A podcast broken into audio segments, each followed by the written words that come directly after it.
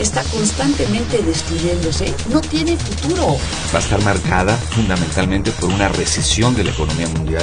Yo hablo del autoritarismo hasta nuestros días. Radio UNAM. Radio UNAM. Y la Facultad de Ciencias Políticas y Sociales presentan Tiempo de análisis. Me parece que tienen que darnos ya respuestas concretas. No se puede echar a andar la reforma electoral tal y como está planteada. Tenemos que seguir luchando por defender la libertad de expresión. Un espacio radiofónico donde con tu voz construyes el debate. Tiempo de análisis. Tiempo de análisis. Muy buenas noches. Les saluda Carlos Correa. Esto es Tiempo de Análisis, programa radiofónico de la Facultad de Ciencias Políticas y Sociales. Y estamos transmitiendo en vivo a través del 860 de AM y vía internet en www.radiounam.unam.mx.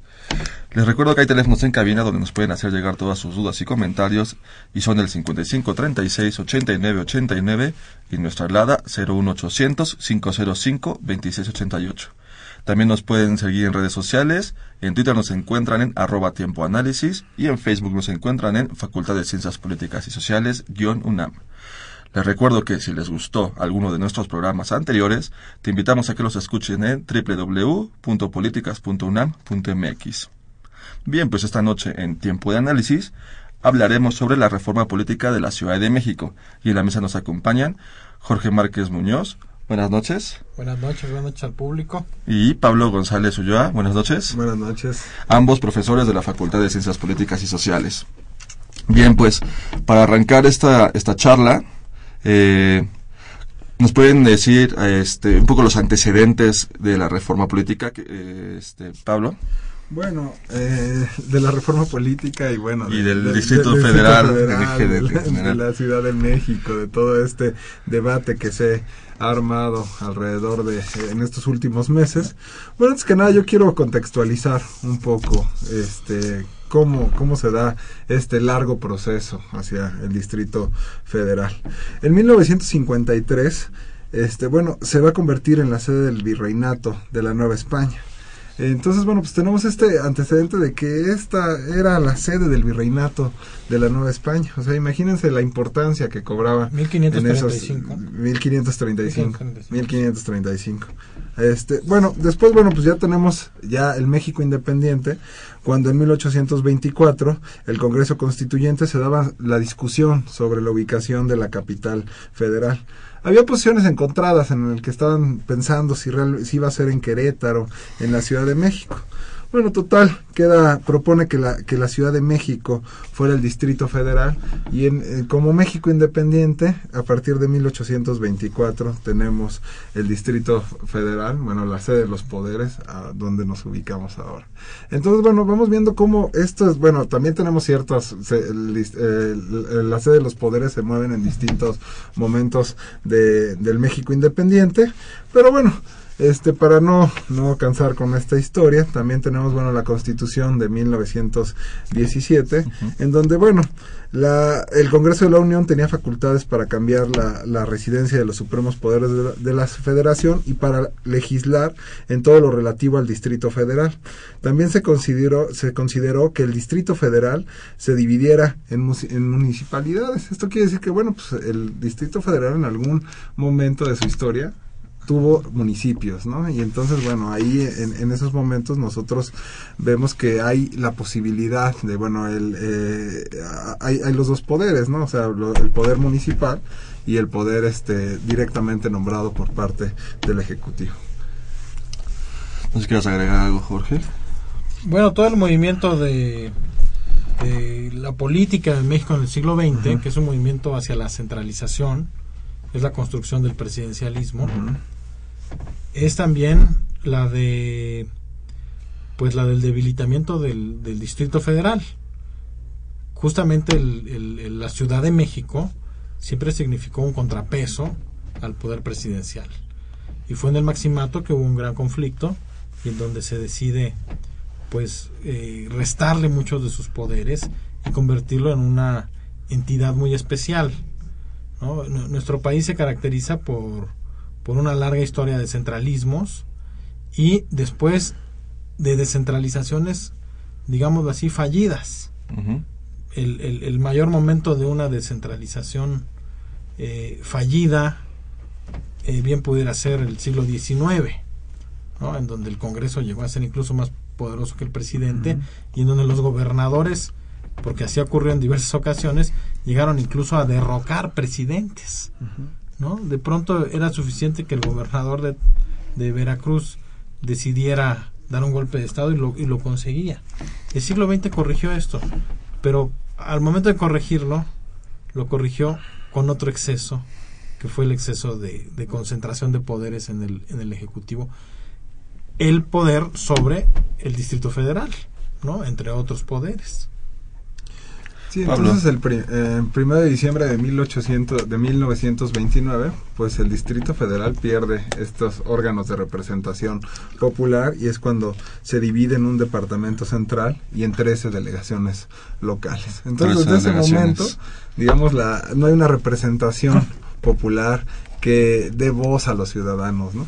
Sin embargo, bueno, esto comienza a corregirse a partir de la reforma de 1987 en donde, bueno, se crea, se reforma 1987. Ahí ando un poco con las fechas. Sí, con las fechas, disculpen. Donde se reforma el artículo 73 y se crea la Asamblea de Representantes del Distrito Federal, en el cual está integrado por un total de 63 representantes. Entonces, bueno, ahí vamos viendo cómo se van dando estas modificaciones, en que estos 66 representantes, de ellos 40 son electos por mayoría relativa, y lo otro mediante electos mediante la representación proporcional. Y entonces, bueno, ahí ya eh, comienza una historia como más conocida para nosotros mismos. Es, es interesante también entender, bueno, pues cómo realmente no conocemos muy bien la historia de, del Distrito Federal, ¿no? O sea, como que de pronto nos es bastante ajena y entonces, bueno, sí estamos conscientes de 1997 cuando ya pudimos eh, eh, elegir a, nuestro, jefe, de, gobierno, que si bien lo recuerdan, antes era el regente, ¿no?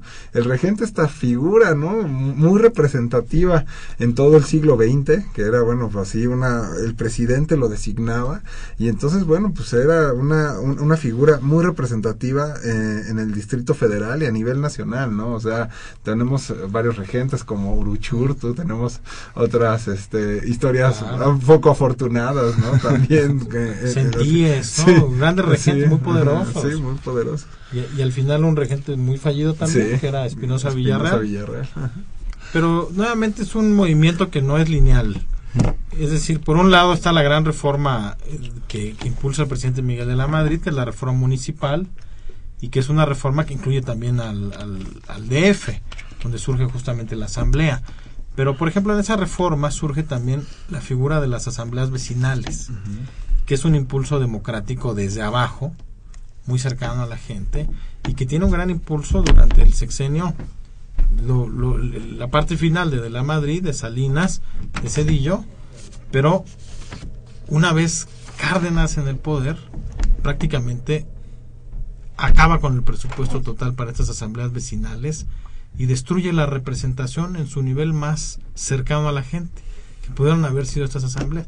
Después ya se olvidaron por completo, no le interesó a los gobiernos perredistas volver a revivir esta figura y actualmente, bueno, pues existen como, como una especie de ornato ahí para, para darnos baños de democracia, pero no cuentan realmente con presupuestos ni con poderes.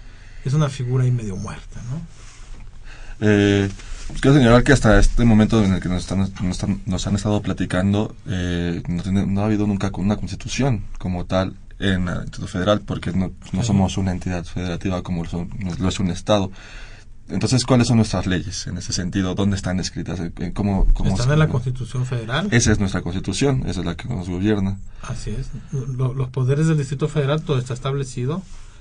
Y, y, como, como te comentaba, eh, además de que está en la Constitución, está muy claro que muchas de esas funciones le corresponden al presidente. Así es. Ya vamos a ver un poco más adelante en el programa específicamente cuáles son las cosas que el DF no controla hasta la fecha y que los otros gobernadores sí controlan. Para tener ese contraste muy claro. Y bueno, ya eh, entrando en lo que era, lo que iba a ser la reforma política del Distrito Federal, ¿qué se buscaba con ello? Se buscaba, eh, por fin deslindarnos de, la Constitución Federal, tener nuestra propia Constitución, era uno de, los objetivos, pero había un objetivo más de fondo que, ¿cuál era este? Bueno, antes que nada hay que decir que no es el primer intento de reforma fallida, ¿no? Bueno, no sabemos si va a ser fallida porque queda un periodo eh, ordinario de sesiones para este el próximo, entonces bueno, no sabemos si realmente la Cámara de Diputados la va a aprobar, pero bueno, en este momento se encuentra en, este, pausa. está en pausa, ¿no? está ya aprobado por la Cámara de, Senadores, pero bueno. Eh, en el 2001 también se trata de hacer una reforma, ¿no? Ya estaba casi todo listo para, para que arrancara la reforma. Y bueno, entonces, bueno, iba a ser la, la reforma política y jurídica del Distrito Federal. Sin embargo, bueno, ¿qué es lo que sucede? Bueno, pues igual que esta, queda parada, ¿no? O sea, ya estaban bastante avanzadas las negociaciones. Y bueno, eh, en el periodo de sesiones de 2002 se piensa que ya se iba a poder concretar. Sin embargo, bueno, no se concreta en este, en este periodo ordinario de sesiones.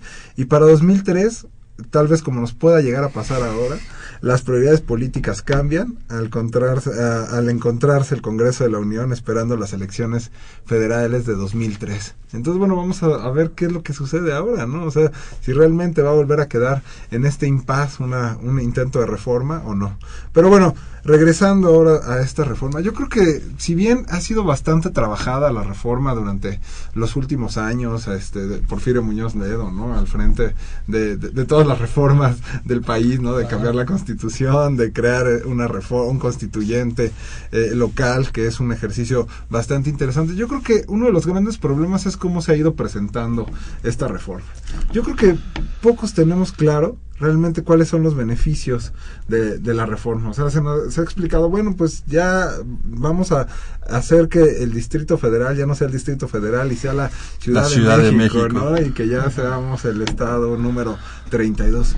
Pero realmente, ¿cuáles son los beneficios palpables para el ciudadano de a pie, ¿no? ¿Cómo, cómo podemos llegar a entender esta, esta, este constituyente, este gran esfuerzo que al final de cuentas también se ha hecho por parte de muchas organizaciones de la sociedad civil y han participado en este proceso de, de, impulso a esta reforma, a este constituyente. Y bueno, ¿dónde han, han quedado sus voces, no? ¿Dónde han quedado sus voces y cómo se le ha presentado realmente hacia la ciudadanía? Entonces, bueno, pues también tenemos que esta, este intento de reforma política, no sabemos si se, si se vaya a concretar, también se da en el marco del Pacto por México. Recordemos el Pacto por México que se firma el 2 de diciembre de 2012 entre las tres principales fuerzas políticas, ¿no? Entonces, bueno, en el 2013, recordemos también esta historia, que el, el jefe de gobierno del Distrito Federal, Miguel Ángel Mancera, presenta una iniciativa para conseguir el impulso a una reforma que redefiniera el nombre del Distrito Federal, así como para dotarlo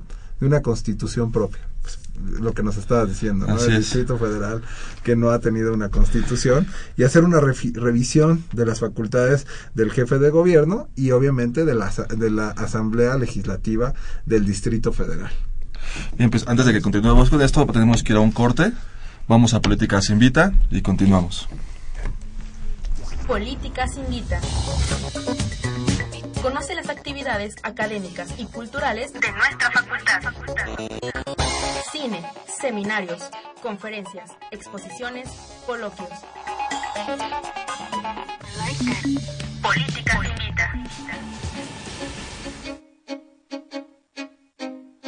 Hola, yo soy Jimena Lezama y esta semana Tiempo de Análisis y la Facultad de Ciencias Políticas y Sociales te invitan a que asistas a la presentación del documental El cielo abierto, con la premisa Primero fue la palabra, luego la bala asesina y a continuación el silencio, el documental producido en México en el año 2011 recoge la vida de Monseñor Óscar Arnulfo Romero, el cura revolucionario del Salvador que defendía a los campesinos víctimas de infinidad de vejaciones a cargo de caciques sin escrúpulos. Monseñor Romero fue reconocido como la voz de los sin voz en El Salvador por el uso de su religiosidad como un medio de cuestionamiento a la injusticia vivida en el país sureño, lo cual desembocó en su asesinato, ocurrido en marzo de 1980. La historia del cura llevada al terreno cinematográfico por Everardo González, director, productor y fotógrafo, que ha realizado filmes como La canción del pulque y Los ladrones viejos, se va develando sutilmente mediante testimonios nostálgicos y un vasto material de archivo como audios y fotografías que reconstruyen incluso fragmentos de algunos de sus sermones. Sumérgete en una trama que forma una espiral de realidades tensas y dramáticas de la vida salvadoreña, misma que ha sido premiada en el Festival Internacional de Cine de Guadalajara y el Festival Films du Monde en Canadá. El documental El cielo abierto se presentará este lunes 18 de mayo a las 17 horas en la sala Isabel y Ricardo Pozas de la Facultad de Ciencias Políticas y Sociales de la UNAM. Y la proyección estará comentada por el director Everardo González y Gabriel Rodríguez Álvarez. La entrada es gratuita. Para más información, consulta la página de Facebook de la Coordinación de Extensión Universitaria de la Facultad de Ciencias Políticas y Sociales o bien acude al edificio G de la misma. Esto fue todo en Políticas Invita. Sigue con nosotros en un tiempo de análisis.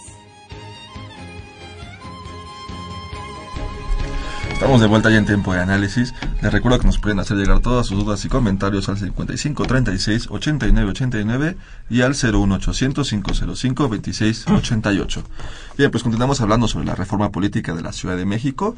Eh, Jorge, regresando un poco a la pregunta antes del corte, ¿de qué trata de fondo la reforma política de la Ciudad de México? Bueno, es un intento de un reconocimiento a las fuerzas políticas es un pacto de las élites para las élites, es un pacto entre las élites, no es, no es ni una gran consulta popular, ni, ni, ni tiene mucho que ver con beneficios palpables e inmediatos para los ciudadanos. Son las élites modificando algunas cosas. ¿Por qué? Bueno, porque por un lado, eh, evidentemente el PRD se siente en desventaja de que su mayor fuerza política, que es el Distrito Federal, esté acotada por una legislación, que es la legislación federal, cuando todos los demás gobernadores no tienen eso, e, esa limitante. Por ejemplo, el endeudamiento. ¿no? está muy controlada, sí, la, la deuda del Distrito Federal, pero justamente hemos visto que uno de los mayores bodrios que puede haber al, al, dejarse mucha manga ancha a los gobernadores es que se endeudan irresponsablemente. Bueno, hay una aspiración, digamos, de, del gobierno de la ciudad de, del gobierno del Distrito Federal por manejar quizás de esa manera las cosas, ah, porque sabemos las ventajas que da el endeudamiento en términos políticos.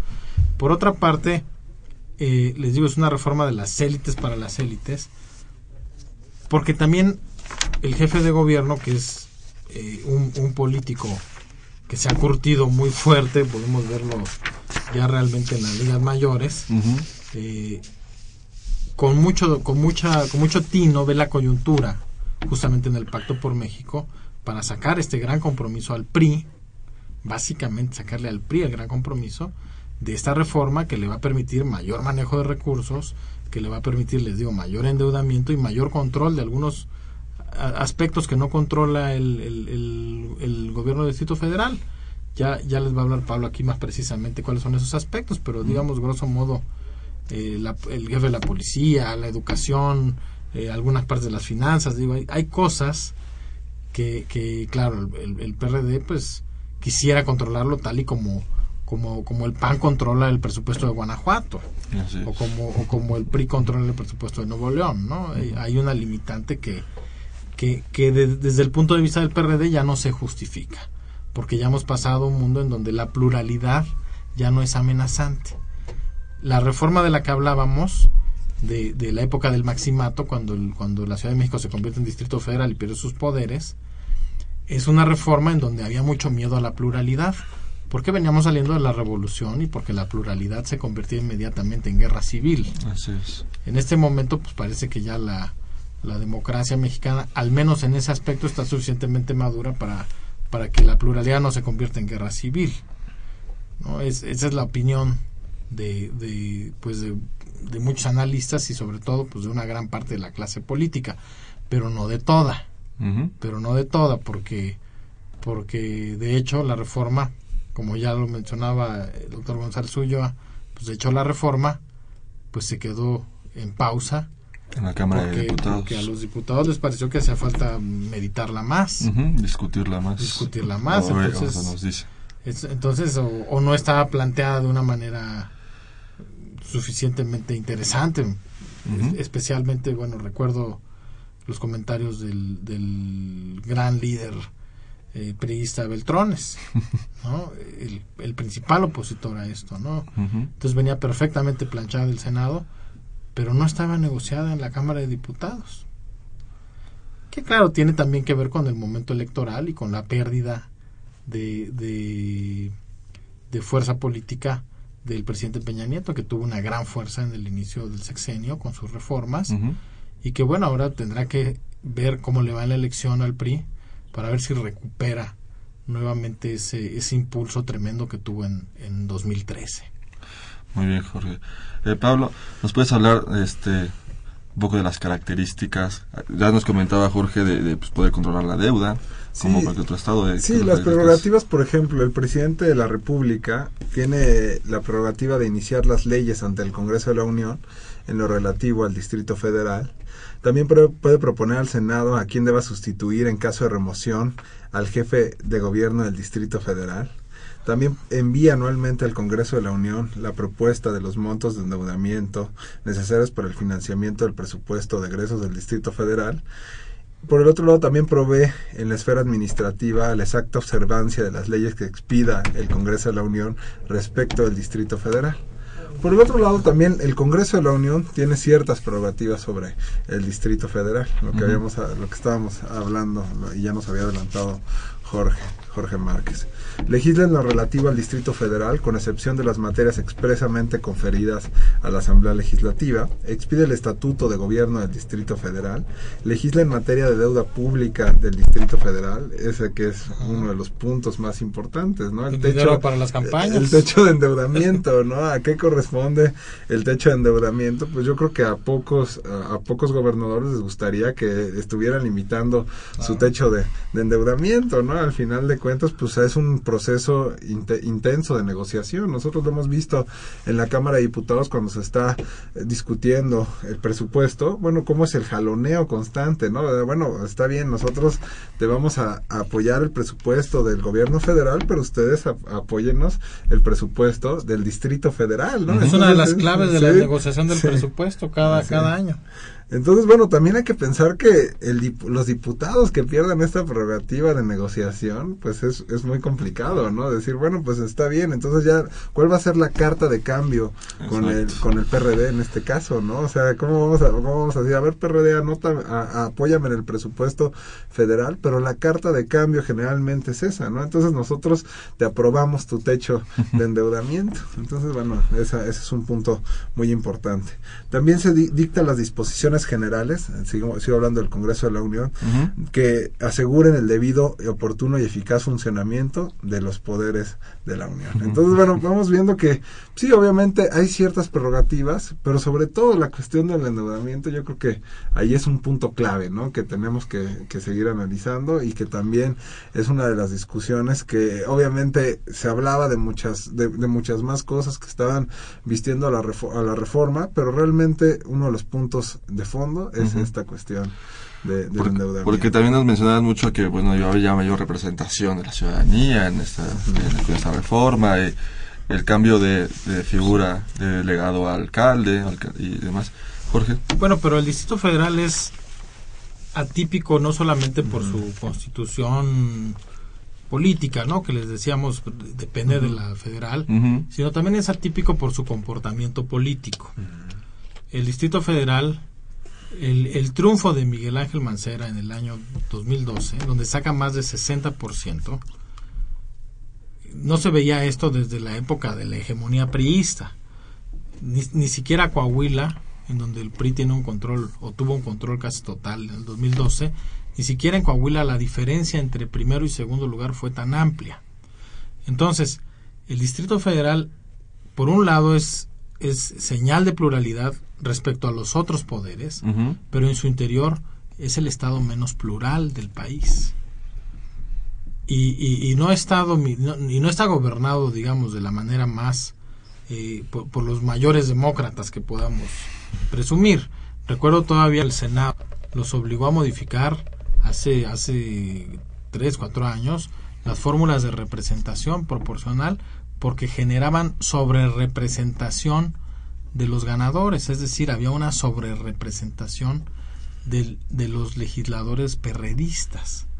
Entonces, en, en ese sentido, eh, probablemente, pues sí, tendremos cabildos, como dice la, la reforma, o tendremos eh, un poder por debajo de los, de los presidentes municipales, pero quizás vamos a tener 12 cabildos de los cuales 10 van a ser concejales y 10 van a ser perredistas de cualquier manera, ¿no? Porque porque como te digo es una composición espeluznantemente eh, monolítica, como no se da en ningún otro estado, ¿no? Bueno, con excepción de un par de delegaciones por ahí que, que no ha podido conquistar eh, y pero pero el manejo el manejo electoral pues es tremendo en el Distrito Federal. Bien, pues eh, antes de, continuar, eh, vamos a ir a otra pausa, vamos a escuchar en el librero y continuamos.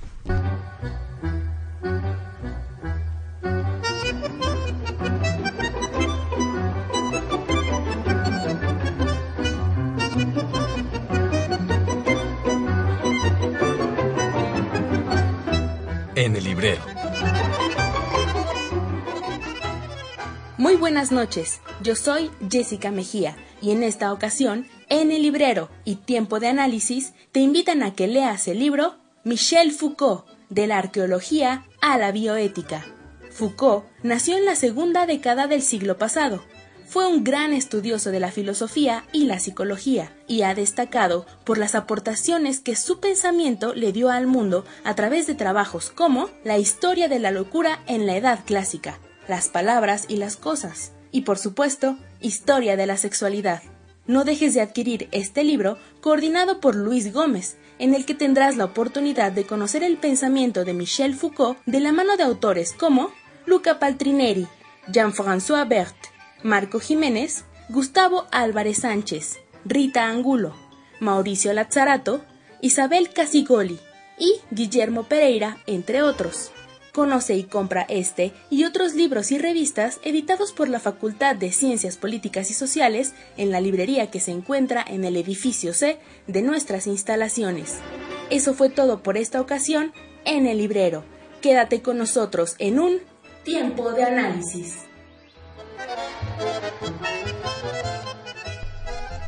Estamos de vuelta ya en tiempo de análisis hablando sobre la reforma política de la Ciudad de México y les recuerdo que nuestros teléfonos en cabina que son el 5586 5536 8989 y 01800 505 2688. Eh, antes de cederle la palabra nuevamente a nuestros invitados, quiero leer una, una, una llamada que tenemos del público. Eh, nos llama Rebeca Gutiérrez de la delegación Álvaro Obregón y nos comenta. Alejandro Luna Ramos le dio la victoria de la presidencia a Peña Nieto sin haber contado los votos. Ese mismo tribunal le otorgó la candidatura a la mentirosa Xochitl Galvez para, para jefa delegacional, para ser delegada, y ese mismo tribunal congela a Ebrard para una diputación. Se nota la falla de honestidad y seriedad del tribunal. Muchas gracias, Rebeca Gutiérrez, por tu llamada. Eh, no sé si quieran comentar algo de la llamada. O entramos ya. Bueno, es muy polémico y creo que se, convierte en otro tema. Sería otro tema para, otro programa. la verdad que sí se ha analizado mucho ya el comportamiento de los, de los magistrados, como también de los consejeros del Instituto Nacional Electoral. Y es un, es un comportamiento muy cargado de política, ¿no? Ese comportamiento neutral que se esperaría. No solo en ese caso, eh, en muchos otros casos se ha visto. Y, y bueno, pues sí, tiene un sesgo partidista desgraciadamente muy muy obvio sí, los órganos electorales. Pues bueno, eh, regresando al tema del programa, eh, ¿cómo, ¿cómo se iba a redactar la Constitución y cómo se iba a eh, construir la Asamblea Constituyente? Eh, Pablo. de hecho, fue uno de los puntos más controversiales. Cuando se vota en el Senado, de hecho hay varios senadores que, que no votan a favor de la, de la reforma. Fueron 88 votos a favor, 27 en contra y una abstención. Y por ejemplo, Mario Delgado vota en contra, ¿no? Entonces, y eh, bueno, hay, hay, otra serie de senadores, pero Mario Delgado, que era el principal impulsor, el promotor, termina votando en contra, ¿no? Y uno de los argumentos fundamentales es esta cuestión del, del, del constituyente. Bueno, algunos aducen que y dicen que es un eh, eh, proceso antidemocrático, contradiciendo el, el, espíritu de la reforma, puesto que de los 100 legisladores, solo 60 iban a ser elegidos mediante el voto, o serán elegidos mediante el voto, y 40 serán así, designados por los senadores, los diputados, el jefe de gobierno y el presidente en turno.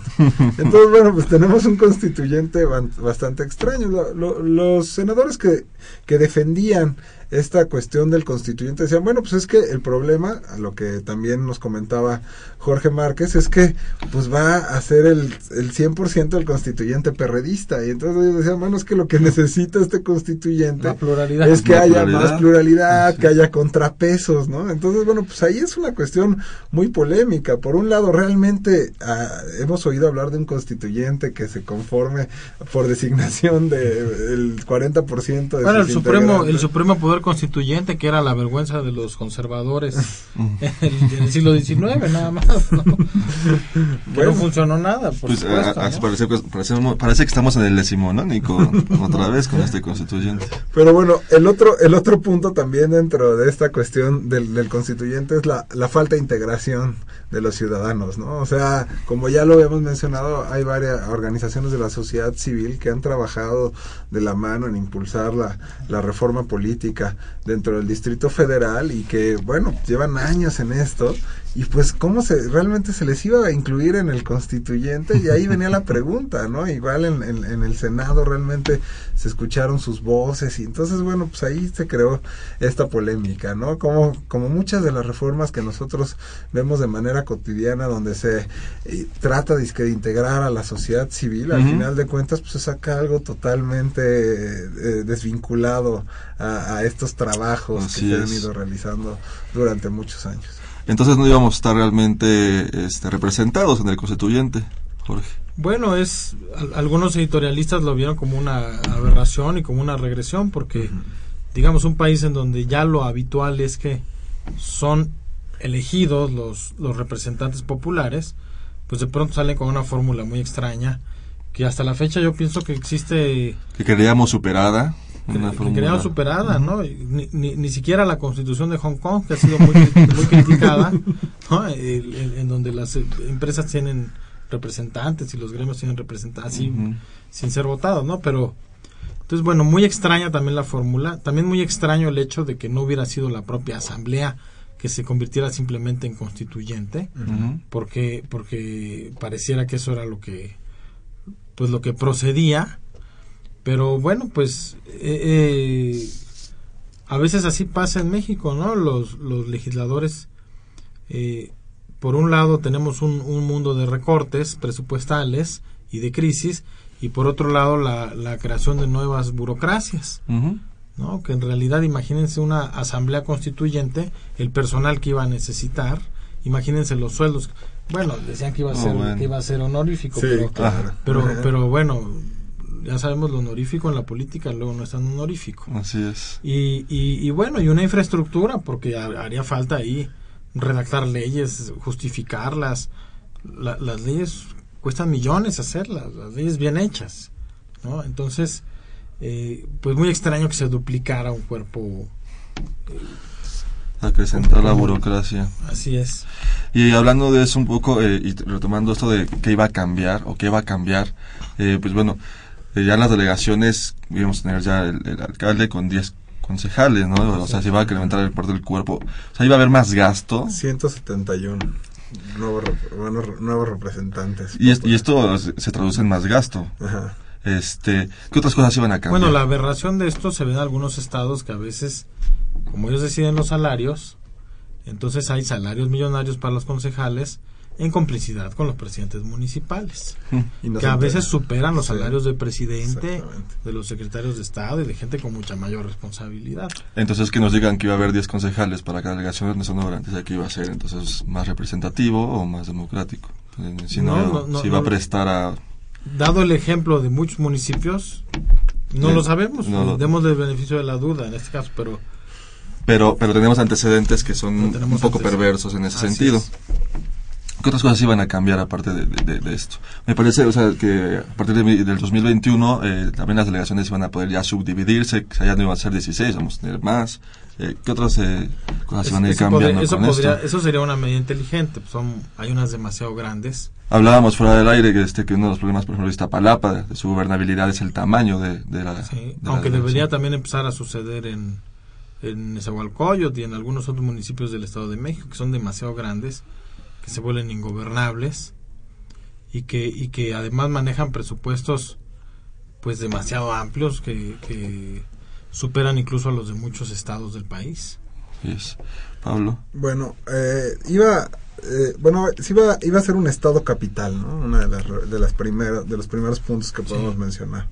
Con la reforma de a a 53 artículos de la Constitución Política de los Estados Unidos Mexicanos, la nueva Ciudad de México, que así se iba a denominar, tendría autonomía política, como las demás entidades federativas, una constitución y sería integrante dentro de este pacto federal. También otro de los puntos que se ha venido manejando, ¿no? La idea de los del fondo de capitalidad, los recursos que se transfieren de la federación a la ciudad por ser la capital del país y que este año fueron por tres mil millones de pesos, quedaron establecidos en la Constitución para evitar que dicho fondo sea rehén de conflictos políticos, ¿no? Si recordamos toda esta este impulso de Miguel Ángel Mancera al fondo de capitalidad, ¿no? Decía, bueno, pues nosotros al final de cuentas somos la sede de los poderes de, de los poderes federales y bajo esa lógica pues también cargamos muchos problemas que no son propios de, de la Ciudad de México, ¿no? Y bajo ese argumento se planteó este fondo de, capi- de capitalidad y el hecho de que quedara establecido en la Constitución pues no iba a estar eh, siendo rehén de estos vaivenes, ¿no? Políticos. También, bueno, la creación de, de un Congreso Constituyente, del cual, bueno, ya, ya, ya habíamos hablado un poco. Ya iba a ser un Congreso y no una asamblea. Se iba a ser electo, como se hace actualmente, por los ciudadanos el voto libre, secreto. La, la vigencia de la legislatura y del órgano integrado por 66 diputados seguiría siendo de, de tres años, de 2015 a 2018. Eso no Ahorita cambiaba. todavía no había la posibilidad, no se manejaba la posibilidad de, de, de, de reelección y bueno, y ya también iban a poder participar en las reformas constitucionales federales, ¿no? Recordemos que ahora eh, la Asamblea Legislativa no participa en la aprobación de estas reformas. Eh, las delegaciones iban a ser ahora alcaldías, ¿no? Ya, no Ujú. iba- ya no, ya se iban a acabar a extinguir estas delegaciones, como ya habíamos eh, platicado, ¿no? De, en 1929 el cambio hacia la denominación de las delegaciones y se van a convertir en esta alca- alcaldía y los jefes delegacionales ya no se iban a llamar jefes delegacionales, sino alcaldes, ¿no? Con autonomía política, personalidad jurídica y patrimonio propio. Además contarán con consejos entre 7 y 10 personas, ¿no? De entre 7 y 12 personas, perdón. Entonces, bueno, también lo que decía el doctor Jorge Márquez, ¿no? Esta idea de, bueno, realmente ¿qué nos ha dejado a veces estos municipios, ¿no? O sea, que determinen su, su sueldo, que se que esta eh, esta mayor democracia a veces también hay que tratarla como Esta, autonomía política. Ajá, sí, exactamente, ¿no? Hay que tratarla como con mucho cuidado para ver hacia dónde nos va a llevar, realmente cuáles serían, van a ser los contrapesos, cómo íbamos a formar este estas este, delegaciones que ya no iban a ser delegaciones sino alcaldías y realmente esta autonomía ¿Cómo qué que- tanto va, va a beneficiar al ciudadano de es. manera de manera cotidiana ¿Cómo quedaba el cuerpo de seguridad? La policía iba a, cada, iba a haber una por alcaldía. Actualmente pues es, es uno general de la Ciudad de México. Haciendo alcaldías iba a ser un cuerpo policial por alcaldía. ¿O ¿Era uno de los cambios? O- Bueno, no, ¿cómo- ese, ese- ese, cambio no, simplemente el jefe de la policía quedaría ya, este- ya a cargo del, de las autoridades locales. No, pero todavía no está está planteado. No, no, esa parte no- eso no- y, sé, y- y además la tendencia nacional es al revés. Sí, con esto del el mando único y todo lo que es la tendencia que se está teniendo. Sí, empezar a, empezar a crear una policía municipal cuando empiezan a desaparecer las policías municipales, pues, pues tampoco tiene mucho sentido. Y recordemos que el jefe de la policía también puede ser removido, ¿no? Por el presidente. Por el presidente. En casos extraordinarios. Ya tenemos, hemos tenido algún tipo de antecedente. Pues le pasó a Marcelo. Exactamente. Entonces. Así es. En, el suceso de Tláhuac que hace ya O le pasó también a López Obrador cuando quiso nombrar a Garduño quien había estado eh, entre los manifestantes de Atenco y después lo quiso nombrar jefe de la policía, pues Vicente Fox no lo permitió. No, no, le, levantó el pulgar para aceptar. Este, tenemos que hacer nuestra última pausa. Vamos a escuchar eh, Políticas Invita y volvemos con la última etapa del programa. Políticas Invita. Conoce las actividades académicas y culturales de nuestra facultad. Cine, seminarios, conferencias, exposiciones, coloquios. Política invita.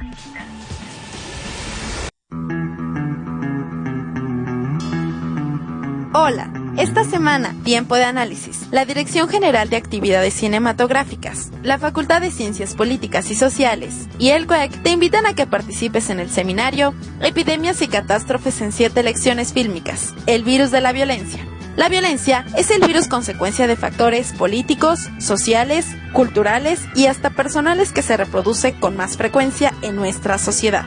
Con la premisa, la violencia produce, la violencia reproduce, el seminario pretenderá acercar al público a la reflexión sobre las causas, orígenes, razones y consecuencias de la violencia a través del cine. Entre las películas que se observarán están Narcocultura, El acto de matar, Naranja Mecánica, entre otras. Se abordarán distintas temáticas en cada sesión por ponentes del INA, la UAM, la Universidad Nacional de Colombia, la UNAM y otras instituciones. El seminario constará de ocho sesiones que se llevarán a cabo todos los viernes, del 17 de abril al 19 de junio. La cita es en el Salón 104 del CUEC, de 17 a 19 horas. Este está frente a la Facultad de Ciencias Políticas y Sociales y TV UNAM. La entrada es gratuita, sin previa inscripción y se otorgará una constancia de valor curricular con el 80% de las asistencias. Si tienes dudas, envíalas al correo seminariosinepidemias.yahoo.com.mx al teléfono 5622-9589, extensiones 1030 y 1052 o bien asiste a la coordinación de extensión universitaria de nuestra facultad. Yo soy Jimena Lezama y esto fue todo en Políticas Invita. Quédate con nosotros en un tiempo de análisis.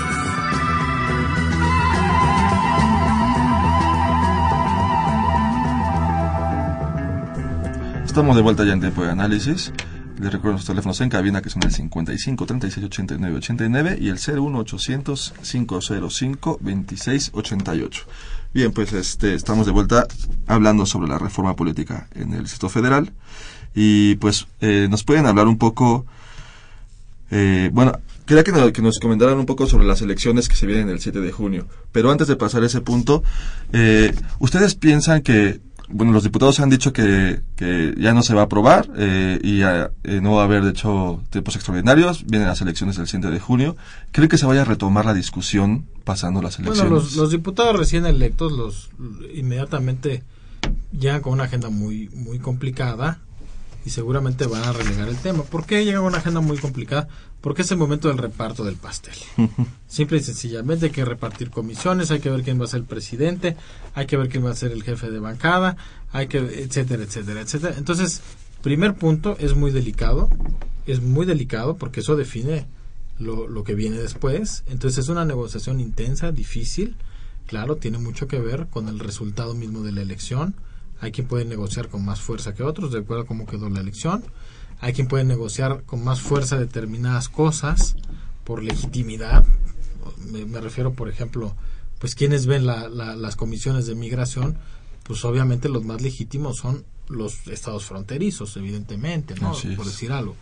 Eh, y luego tiene un tema inmediato, además de este reparto que es muy difícil y que cuesta mucho trabajo y que los legisladores trabajan ahí hasta, hasta de madrugada para, para, para decidir esta configuración del, del, poder, digamos, de los presupuestos, las comisiones, etcétera.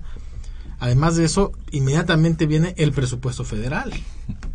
Entonces, la aprobación del presupuesto federal más, más el reparto mismo y la configuración nueva del, del Congreso, pues hacen una agenda ya realmente que hace que se vea imposible que se vayan a poner a discutir el, el, asunto del gobierno, de la constitución del DF. A, a, en, en, ese momento, eh, la agenda es otra, definitivamente, porque así es el calendario de la política. Y la verdad es que cuando ya regresan nuevamente a legislar, ya está el país en otro momento.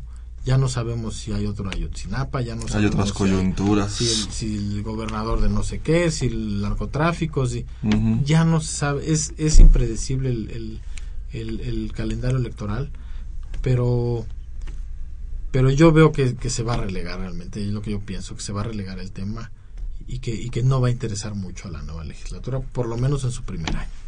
Pablo, ¿tú cómo sí, ves es, retomar la discusión? Es, es, un problema, ¿no? O sea, estos momentos políticos que de pronto se dejan pasar. Y entonces, bueno, pues como, como bien lo dice Jorge, ¿no? O sea, no se, no se sabe cuál sea la próxima coyuntura política. Favorable. Que, si, haya, si sea favorable o no, yo lo veo también muy complicado. Uh -huh. Entonces, bueno, pues yo creo que ahí el, el gran error, bueno, fue tener ya la negociación en el Senado, pero no tener amarrada ya esta negociación dentro de la Cámara de Diputados. porque al final pues tú la puedes dejar a la mitad y entonces bueno, pues vamos a ver hasta cuándo se va a relegar, ¿no? Simplemente Mario Fabio dijo, pues igual se relega hasta la próxima legislatura, ¿no? Entonces, o sea, ya no nosotros no está en nuestra prioridad, no está en nuestra agenda como un como un tema totalmente relevante para nosotros, para el jefe de gobierno sí puede estar, pero no es la misma agenda, ¿no? Y entonces ahí la, la, la cuestión es, bueno, ¿cómo, ¿quién está impulsando la agenda, no? Entonces Así creen que ya se le vaya a pasar el tiempo, muy probablemente, sí, esa discusión. Bueno, se ha mencionado mucho, lo han dicho muchos políticos importantes, que el pacto por México ya murió y que viene un, un nuevo momento. Uh -huh. Y ese nuevo momento implicará una nueva negociación. Y esa nueva negociación derivará de la configuración de la Cámara de Diputados. Y nuevas prioridades. ¿no? De acuerdo a las fuerzas, a cómo queden las fuerzas políticas en esa nueva configuración. Y ahora sí, volviendo a, a lo que a lo que se avecina el 7 de junio, ¿cómo, cómo ven estos, estas elecciones aquí en el Distrito Federal? Bueno, eso puede modificar también mucho la agenda del Distrito Federal, uh -huh. porque como, como ya comentábamos, el comportamiento político del DF es atípico, es una hegemonía pues digna de los mejores años del PRI, ¿no? Es uh -huh. el, el, partido único, el, el, el, manejo discrecional de muchas cosas, etcétera, etcétera. Y por primera vez parecía, hasta hace unas semanas, que esa hegemonía se iba a romper debido a la ruptura de la izquierda.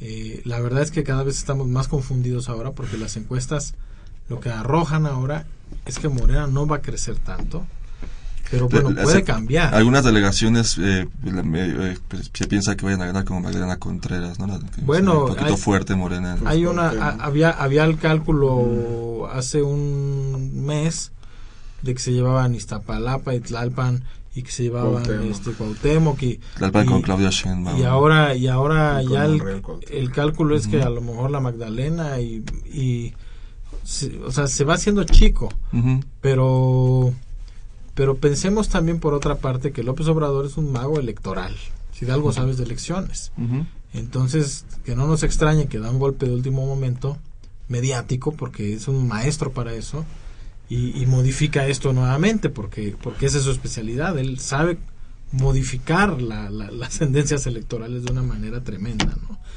no sabemos si le va a alcanzar si lo va a poder hacer uh -huh. eh, pero en principio parece que, que, va para abajo Morena y que el PRD va con una recuperación muy fuerte en, en, en, en, todo, ¿no? o sea que serán estas siguientes tres semanas muy interesantes en ese muy aspecto. Interesantes, ¿no? Sí, había, había, demasiado optimismo en Morena, ¿no? O sea, 10% de, de la intención de voto contra 14% del PRD era algo increíble, ¿no? O sea, decían, bueno, pues igual el, el peor panorama era que bajara a 8%. Ahora ya las tendencias yo, yo ya no las veo tan claras, ¿no? Ya vamos viendo que, bueno, ya conforme se va avecinando la elección, generalmente ya se van acomodando de mejor manera este, las intenciones de voto, entonces ya la gente ya, ya tiene como mucho más claro por quién va a votar. Y ahora los últimos, las últimas opiniones, los últimos análisis, pues arrojan que probablemente igual Morena ni siquiera gane una delegación, digo, no, no lo tenemos muy claro, pero que tal vez sí le vaya a arrancar algunos escaños dentro de la asamblea al PRD, ¿no? Entonces, bueno, ahí se, la, la, configuración de la asamblea va a ser bastante interesante, digo, no, no sabemos cuántos diputados, este, bueno, cuántos asambleístas, perdón, pudiera llegar a tener Morena, pero bueno, tenemos en cuenta que con tres, con, con tres asambleístas, pues ya pueden formar una, una bancada, ¿no? dentro, dentro de la asamblea y bueno, vamos a ver cómo, cómo va a ir creciendo el partido y qué tanto, qué tanto se puede, se va a ir consolidando y qué tanto le va a hacer contrapeso al PRD, ¿no? Que ya iba a ser otra fuerza importante con la que va a tener que, que negociar, ¿no? ¿Y creen que hay alguna delegación eh, que vaya a perder la izquierda? ¿O las mismas que han sido como Guajimalpa vayan a seguir siendo...? En, el, Benito Juárez, evidentemente, la lucha está entre, entre el PRI y el PAN. Ya no está en... Ya no ahí, Ya el PRD ya no pinta ahí. A menos que haya una sorpresa, pero las últimas encuestas muestran que hay una candidatura ahí del PRI y el Verde que ha crecido como nadie lo esperaba.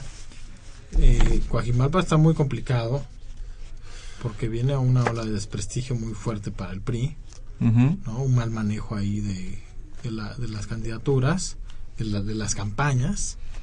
Eh, pero, pero bueno, que no nos extrañe porque también el PRD ha hecho un mal manejo, ¿no? Entonces, que no nos extrañe ahí quizás se mantenga el PRI.